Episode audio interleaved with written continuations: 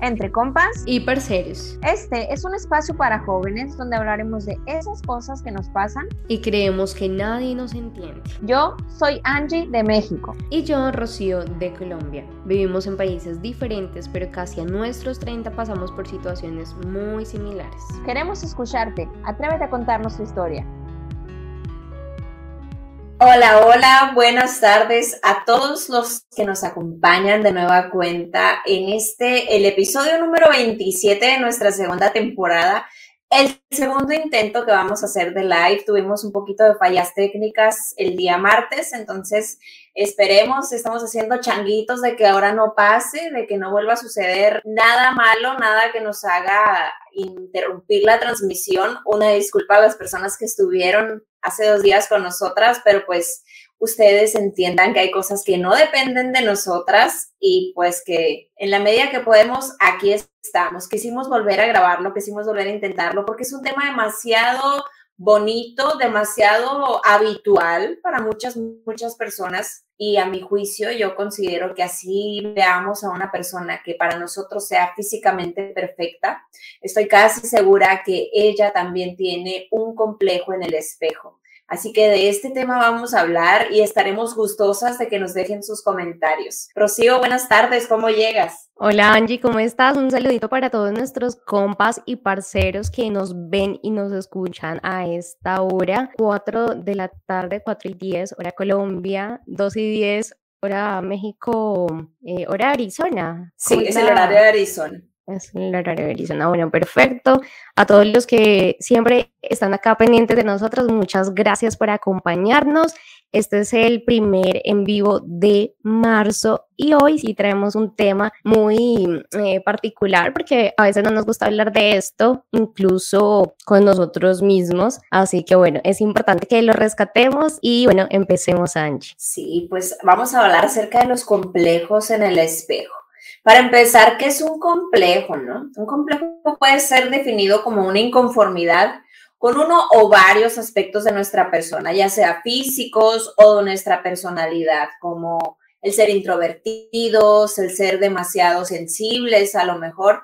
Y esto nos hace experimentar o percibirnos a nosotros mismos como con cierta discapacidad, eh, incompletos, inseguros de nosotros mismos o también puede considerarse como una aversión, cosas o aspectos que odio de mí, que no soporto verme. Por ejemplo, en, en, las mujeres es común crear cierto complejo en referencia al peso, al color del cabello, y no nada más en las mujeres. Yo creo que no hay que generalizar, Rocío. Digo, no hay que llevar a lo, a lo singular, sino que en realidad también los hombres pueden llegar a complejarse por estos aspectos.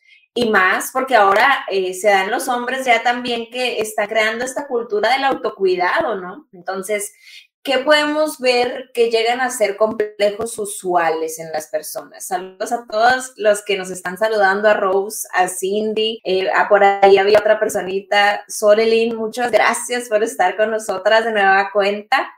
Y qué complejos, les decía, pues el peso, el color de piel, el color de cabello, aspectos hasta bien insignificantes, Rocío, que nadie más percibe y nosotras por ponerle zoom a nuestros defectos o a las cosas que no nos gustan, podemos llegar a verlos como, ay, es que tengo una manchita en este diente, nadie se da cuenta.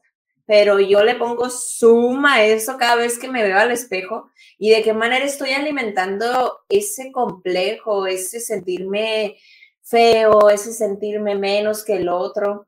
Es algo fuerte que impacta mucho la autoestima, Rocío. Así es, y precisamente estos complejos muchas veces se generan por experiencias que tenemos con otras personas, porque a pesar de que nosotros mismos no somos capaces a veces de mirarnos en el espejo, ¿sí? Con sinceridad, con amor, con esa transparencia de decir, bueno, yo soy así y me acepto de esta manera, sino que tenemos a los otros que están detrás de nosotros diciéndonos, eres de tal manera, estás gordo, estás muy flaco, eres muy alto, eres muy bajita. Entonces, como que siempre o casi siempre que se generan estos tipos de comentarios, generan en nosotras y en nosotros, los hombres también, muchas emociones que si no se controlan, si no se saben manejar, gestionar, pues pueden llevarse a un complejo ya mucho más avanzado hasta generar incluso pues un problema psicológico en una persona que no se acepta a sí misma porque estás escuchando todo el tiempo las voces externas que te están criticando, que te están juzgando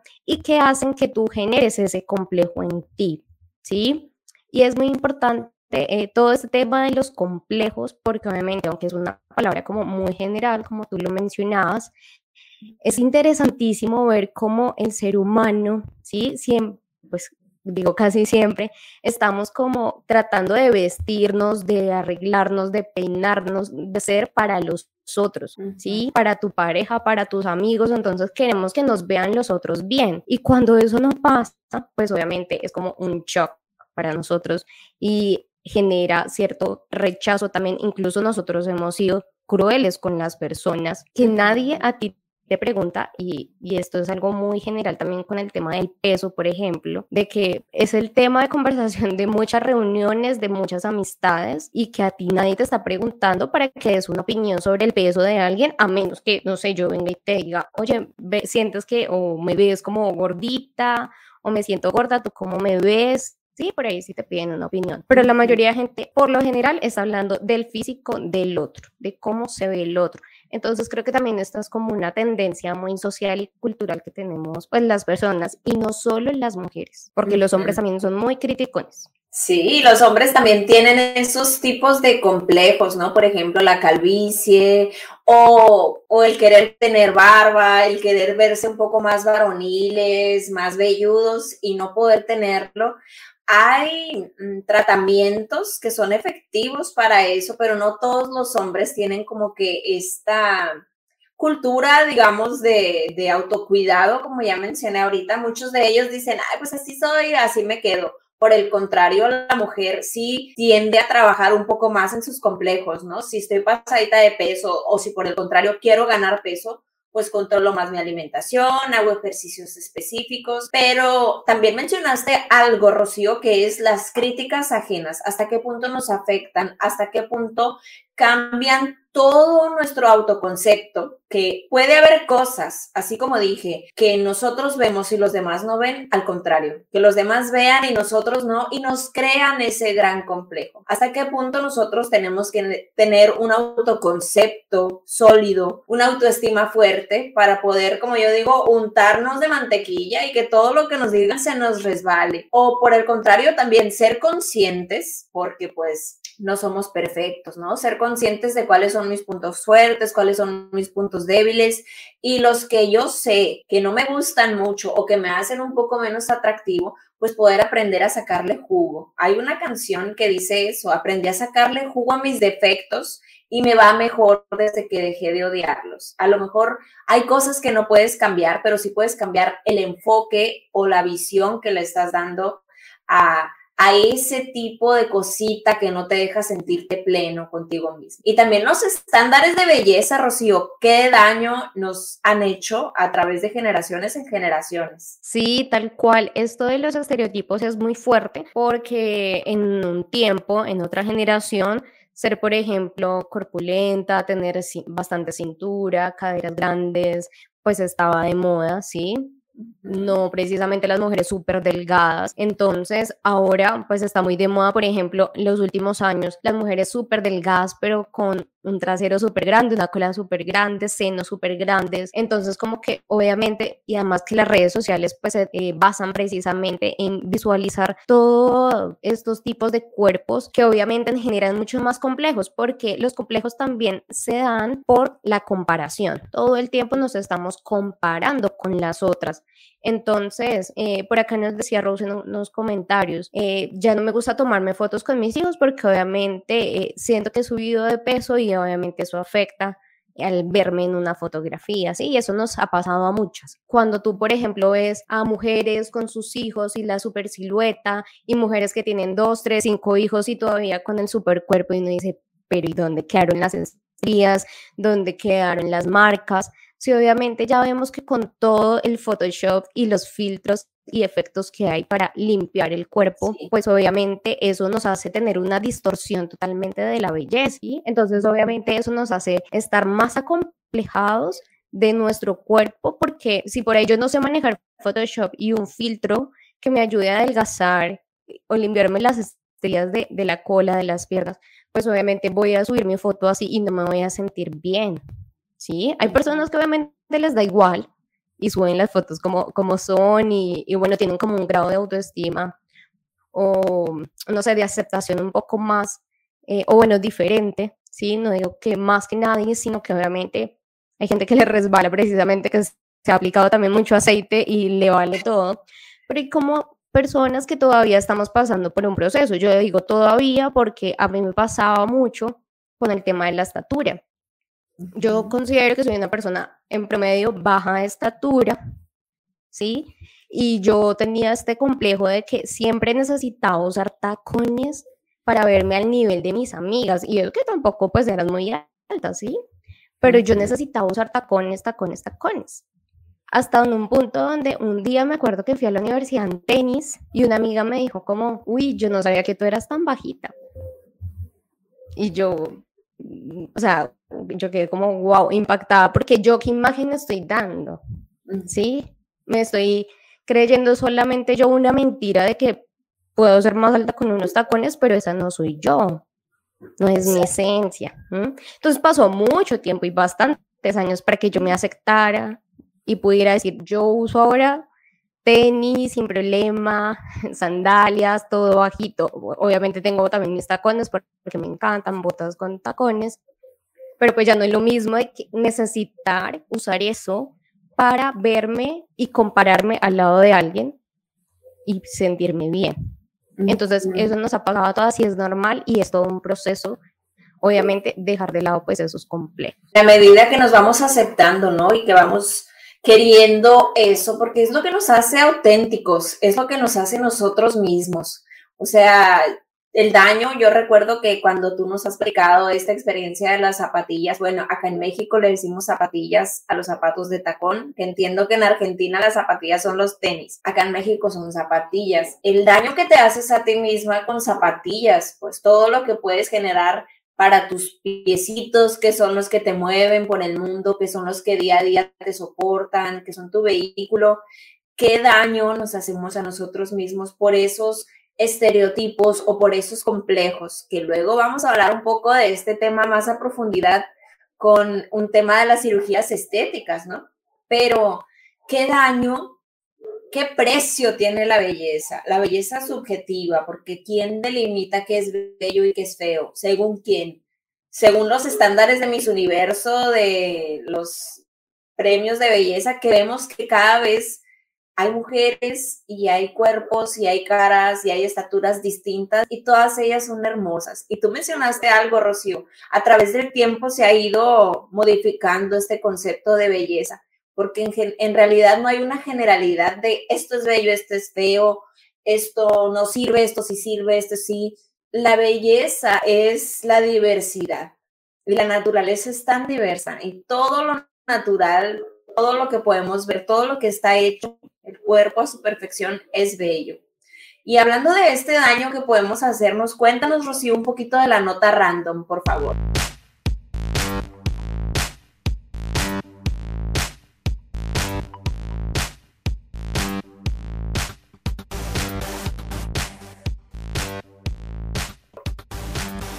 Claro que sí. Bueno, en esta oportunidad les voy a contar una historia cortita de un precisamente hombre colombiano que no estaba conforme con su estatura, ¿sí? Para que vean que no solamente las mujeres tenemos ese tipo de complejos.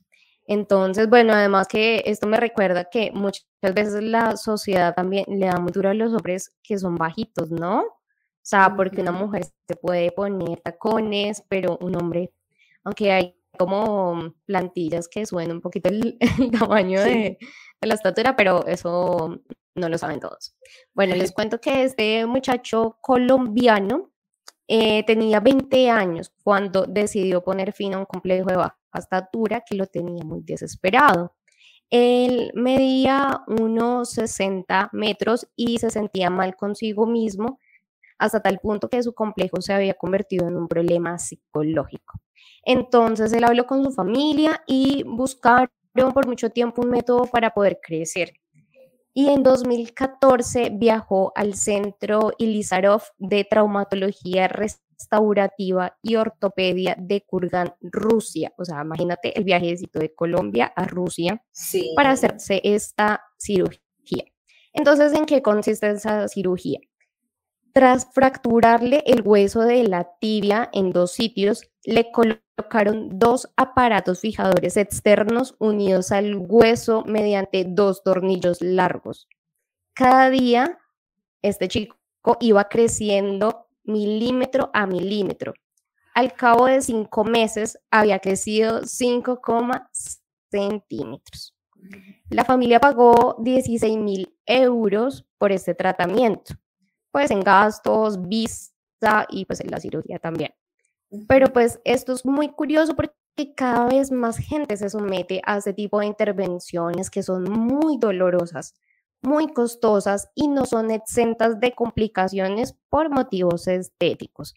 Entonces, esta intervención requiere también de periodos de reposo mientras el hueso se regenera y se consolida y unos ejercicios de rehabilitación muy exigentes para lograr que las articulaciones no pierdan movilidad. Entonces, ¿qué le pasó al muchacho? Que estuvo con los aparatos colocados dos meses y al principio tomó calmantes para el dolor. También atravesó una depresión y perdió 15 kilos. Dios. Y a pesar de las dificultades, sí, 15 kilos. Y a pesar de las dificultades, el chico no se arrepiente y al contrario dice que está contentísimo y que se siente aliviado. Entonces él reconocía que no sufría de enanismo, pero que era un complejo bien feo y que ahora se siente bien con él mismo. Así que esa es mi nota random y este dato es, a mí me da, se me eriza la piel porque es, es una, un tratamiento, una, una cirugía, una intervención muy profunda y muy fuerte. Muy dolorosa, como decía ahí. Sí, porque el dolor de huesos, a mi juicio, es el dolor más insoportable. O sea, si los dientes, que son un huesito chiquito, te duelen y, uy, está horrible. Imagínate el hueso de la pierna. Yo me imagino que tenía que estar súper empastillado, dormido todo el día para no sentir. Pero ¿hasta qué punto afecta afecta nuestra autoestima, cómo nosotros nos proyectamos hacia el mundo, porque a lo mejor, Rocío, volvemos a esto, hago las cosas por mí o por una validación o por una aceptación del otro. A lo mejor él estaba encantadísimo, contentísimo con sus 5 centímetros de más y la gente realmente ni lo notaba. ¿Hasta qué punto eh, lo hago por mí, lo hago por el otro? ¿Hasta qué punto me permito hacerme daño, sufrir, en la recuperación, por ejemplo, de esta operación, yo, yo creo que la aceptación es una gran parte fundamental del amor propio. Y yo quiero tanto mi cuerpo que a veces no te niego, Rocío. Sí, digo, me gustaría operarme, ponerme un poquito de boobies, pero luego digo, no, qué dolor. O sea, como por voluntad propia voy a ir a sufrir dolor? Voy a ir a, a no sé, a pasar meses sufriendo. Claro que hay una recompensa y todo, todo objetivo debe tener un proceso a lo mejor doloroso, sinuoso, pero no, yo creo que me quiero mucho y no quiero ponerme en esa situación de sufrimiento.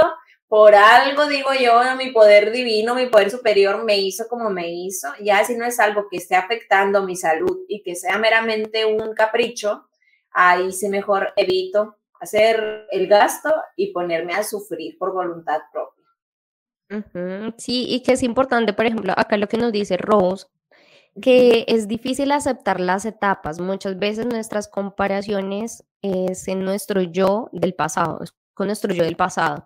Entonces, claro, hay que entender de que todos vamos creciendo. O sea, eh, a mí me decían, sí, tú creciste eh, profesionalmente, pero no creciste en estatura. Ojo, miren esos comentarios que a veces decía la gente, yo era como, para mí era basura en el camino, pero obviamente yo sabía que mientras voy evolucionando con mi vida, pues voy a ir creciendo también en mi cuerpo en otros em, aspectos, ¿sí? Bueno, digo, creciendo, cambiando, modificándose, Por ejemplo, yo veía mis fotos de cuando tenía 20 años y yo puedo decir que ahora que voy a cumplir casi 30 me siento mucho mejor. Que a pesar de que pueden decir, uy, a los 20 está súper jovencita, súper niña. Sí, pero en ese momento yo, no sé, uno también ve fotos como del pasado y dice, cómo me vestía feo antes, cómo estaba de gorda y nadie me decía, o por el contrario, estaba mucho más bonita antes y ahora me siento desarreglado, qué pasó conmigo, eh, por qué me descuidé, entonces también se empiezan a dar como muchas preguntas en el camino, pero hay que entender precisamente eso, que todos tenemos diferentes etapas en la vida y que también hay cosas que empiezan a ser prioridad más que otras. Quizás cuando yo tenía 20, mi prioridad era estudiar y no estar, no sé, maquillándome, arreglándome, haciendo ejercicio. A mis 25 ya estaba más enfocada en trabajar y ahora me ocupo más de mí, puedo hacer más ejercicio, puedo ir más al salón de belleza, ¿sí? Entonces también, por ejemplo, en muchos casos de las que son mamitas, si en un tiempo tú estabas soltera, sin hijos, obviamente tenías todo el tiempo para ti, pero ahora también hay que descuidar de que porque eres mamá, ¿sí? Tienes otras responsabilidades, también no puedes ocuparte de tu cuerpo, sacar tiempo para hacer ejercicio, lo que tú decías, cambiar la alimentación. Y yo siempre he dicho, si a ti te hace daño ver estrellas de Hollywood, estrellas de cine con sus supercuerpazos, cantantes, modelos, no sigas esas cuentas. Si te afectan y te estás comparando todo el tiempo, no lo sigas no veas ese contenido. Más bien aliméntate de lo bueno. Por ejemplo, ¿cómo puedo alimentarme mejor? Hay miles de videos. ¿Cómo hacer ejercicio? ¿Sí? ¿Cómo puedo, no sé, mejorar mi autoestima, mi relación conmigo misma? Y también hacer esa reflexión de que si en algún momento, no sé, mi yo del pasado era de cierta manera y ahora estoy en el aquí, en el ahora, ¿cómo puedo hacer ahora y cómo me visualizo para hacer en cinco años, en tres años, eso sí lo podemos empezar a construir. Ya lo pasado, pisado, como dicen por ahí. Yo recuerdo que hace días le estaba platicando a mi novio, ¿no? Que una vez, no sé si allá, pues yo iba a una escuela pública, siempre fui a escuela pública. En la escuela se solía que en los baños rayaban mensajes, ¿no? Este, fulanita del tercero B y siempre cosas fuertes, cosas hirientes y más en esa etapa que somos crueles, no conectamos la cabeza con la lengua o con la mano en este caso y parece que no sabemos el daño que podemos hacer, ¿no? Yo recuerdo que en el baño me pusieron, me pusieron al alma, me decían, porque yo me llamaba Alma Angélica, alma de fulanito grupo, no sé en cuál iba, varios insultos y cara de plátano me pusieron y yo, cara de plátano, what the fuck, y yo, me dijeron cara de plátano, ¿qué es eso? No, pues que tienes la cara así ovalada. Y yo, ah, como una luna, como una media luna. Y yo, ah, ok. No me había dado cuenta. O sea, yo sí, porque siempre he sido delgada, yo sí veía pues mis huesitos muy marcados, ¿no? De aquí del mentón. Pero yo dije, cara de plátano. Ni al caso, ni por aquí me cruzaba. Y ya cuando crecí, que me arreglaron también ortodoncia, resulta que sí tenía como el hueso un poquito más hacia adelante, ya me lo arreglaron y se me vino hacia atrás, pero yo seguía teniendo muy marcado. Pues así es tu forma de cara, me decía mi mamá. Y veo tantas mujeres que se operan y que se raspan el hueso para quedar así como yo estoy y digo, cara de plátano natural, sin pagar cirugía. Bueno, te decían cara de plátano y, y, al final eh, le sacaste el lado bueno. Ándale. Les voy a decir para que, para que se rían nomás, si esta es una confesión. Para, para, que vean cómo son los niños de crueles, porque los niños son crueles. Después vamos a hablar de este tema que me parece muy interesante, que es el bullying también. Y el bullying no solamente de niños, sino de grandes, como nos hacemos. Entonces está la cara de plátano, la cara de papa, me decían a mí porque yo era mucho más redondita. Tenía, yo jamás voy a ver una compañerita que me decía redondita. Todo el tiempo me decía redondita. Y esa, y esa mujer era gordita. O sea, eh, no tenía sobrepeso en ese momento porque era también bajita, pero también era gordita de, de peso.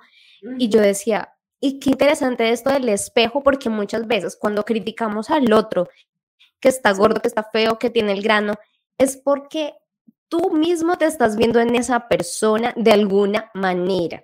Y entonces en cada crítica está reflejando un complejo, un problema físico o algo que a ti no te gusta y que como lo tienes tan metido en ti, entonces necesitas de alguna manera sacarlo porque no eres capaz de mirarte en el espejo y decir, oiga, sí, eh, tengo la cara de esta forma porque así me hizo Dios, pero no sé si quiero adelgazar un poco y no quiero hacerme alguna cirugía, bueno, listo, vamos a, hacer ejercicio, por ejemplo. No, no eres capaz de eso, prefieres ver a otro y criticar su peso, criticar su rostro, sus formas. Entonces, por esto decimos acá, ¿cuál es tu relación con el espejo? ¿Cómo te estás mirando y cómo te estás viendo a través de los ojos de los demás? Estás criticando, estás hablando del otro cuando tú estás ocultando muchos vacíos que incluso tienes y no te has dado cuenta porque muchas veces los tenemos inconscientes. Sí. Oye, Rocío, fíjate que respecto a esto te quiero hacer la pregunta incómoda, ya te me adelantaste un poquito, pero lo bueno que escribí dos, entonces dije, si una no sale, la otra va a salir.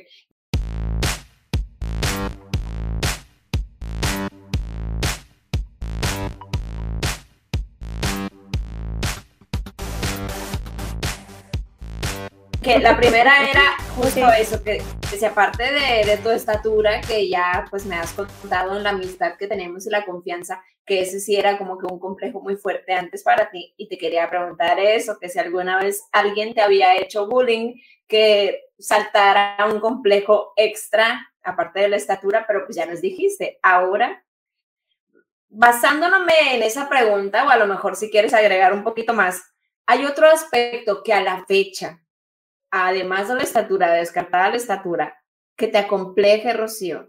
Y si no hay actualmente, ¿qué te dijiste a ti misma para que este sobrenombre de cara de papa ya no te afectara o no penetrara en ti y creara un monstruito aquí en tu cabeza?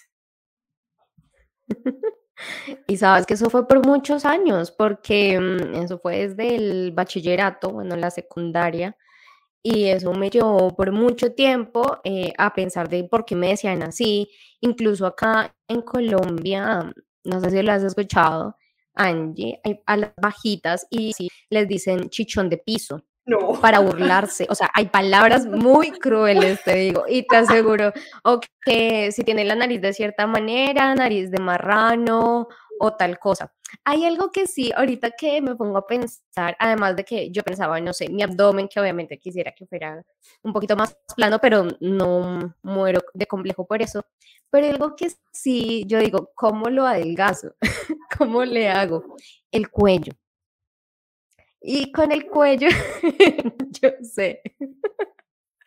con el cuello. Solo tú te fijas en el cuello.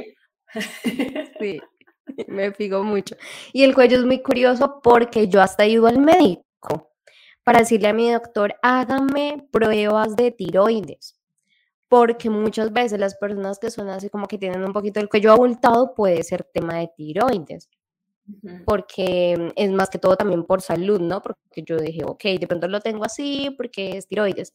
Fui al médico, me hicieron los exámenes, las pruebas, me dicen, no, Rocío, no tienes tiroides, estás todo bien, toda sana, chévere. Y yo decía, ah, no era tiroides, obviamente, gracias a Dios.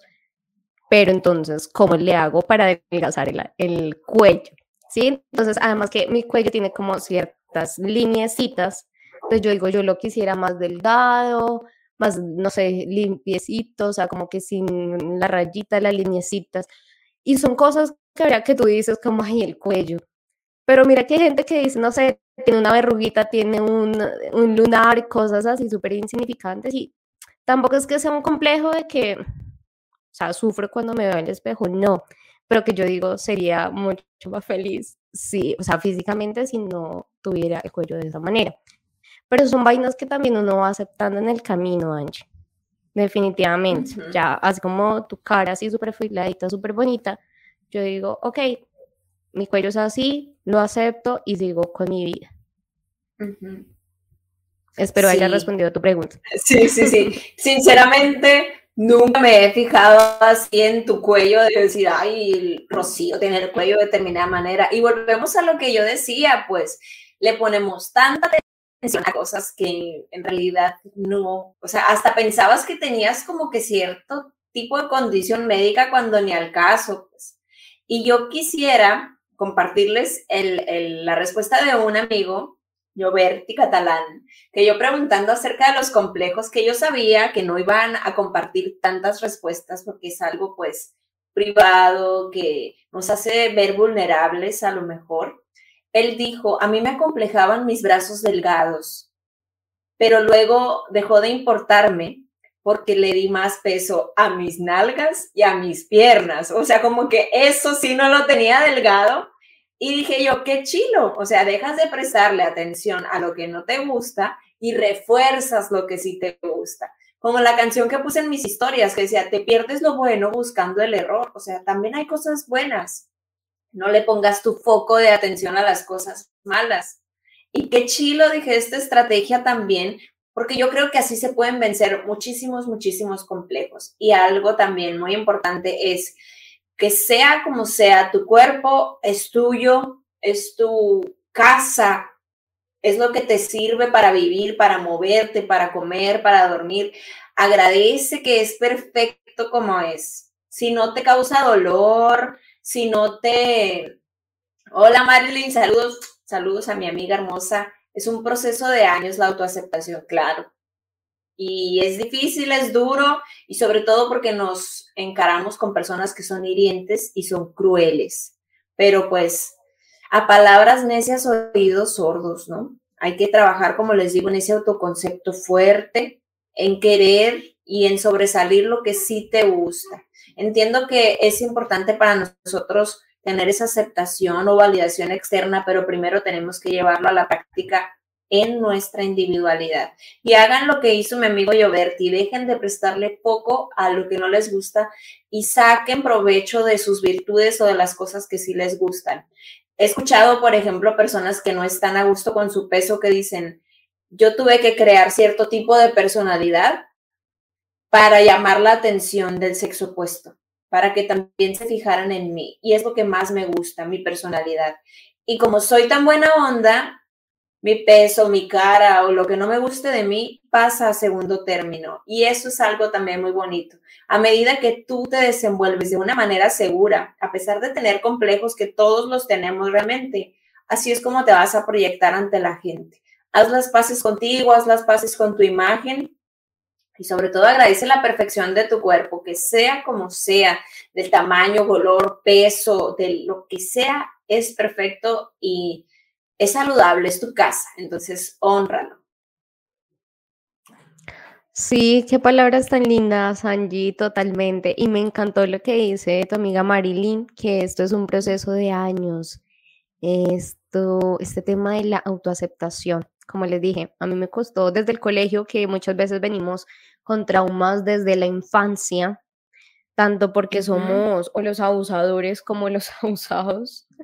Eh, pero bueno, nada, creo que es momento de sanar, muchos tenemos que sanar muchos aspectos de nuestra vida en cuanto a nuestro cuerpo y reconciliarnos con nuestro cuerpo, ¿sí? Más allá de, uy, me voy a poner a hacer la dieta y el ejercicio o hacerme, mm, no sé, cosas básicas en, el cabello, o en las cejas, o en las pestañas, cositas que son muy sencillas a veces también como para verte bien, porque es muy válido, ¿sí? Eh, ser vanidosas, querernos, eh, gustarnos. Eh, a mí me gustan mis pestañas, pero si me quiero poner otro tipo de pestañas, si me quiero arreglar las cejas, pintarme, igual las mujeres de por sí nos maquillamos un montón, entonces, bueno, muchas de las mujeres Así que bueno, también hace parte como de nuestra vanidad, de nuestro ego, pero bien pues utilizado. Así que nada, qué rico de verdad que podamos sanar, reconciliarnos y dejar todos estos complejos a un lado, aceptar que tenemos también algo que no nos gusta, mirarnos en el espejo. Si usted no tiene un espejo en su casa, cómprese un espejo, porque muchos no tienen, no crean, no den por hecho cosas porque a veces hay gente que no tiene espejos, que no le gusta mirarse, que no le gusta mirarse completo, porque una cosa es mirarse la cara y otra cosa es mirarse todo el cuerpo y decir, así soy, que no me gusta, que me gusta, que puedo cambiar, que no puedo cambiar y aceptarlo. Entonces de eso se trata la vida, gente hermosa, compas y parceros. Hasta aquí llega este episodio, un poquito más largo de lo normal, pero está muy interesante. Gracias a ustedes por sus comentarios, por sus likes, por apoyarnos. Recuerden suscribirse. También vamos a subir este episodio a Spotify, así que pueden ir allá y escucharlo también. Los queremos mucho y recuerden compartir este video para que le llegue a muchas personas. Gracias, Claro Ari, muy sí. lindo episodio. Gracias. Bye.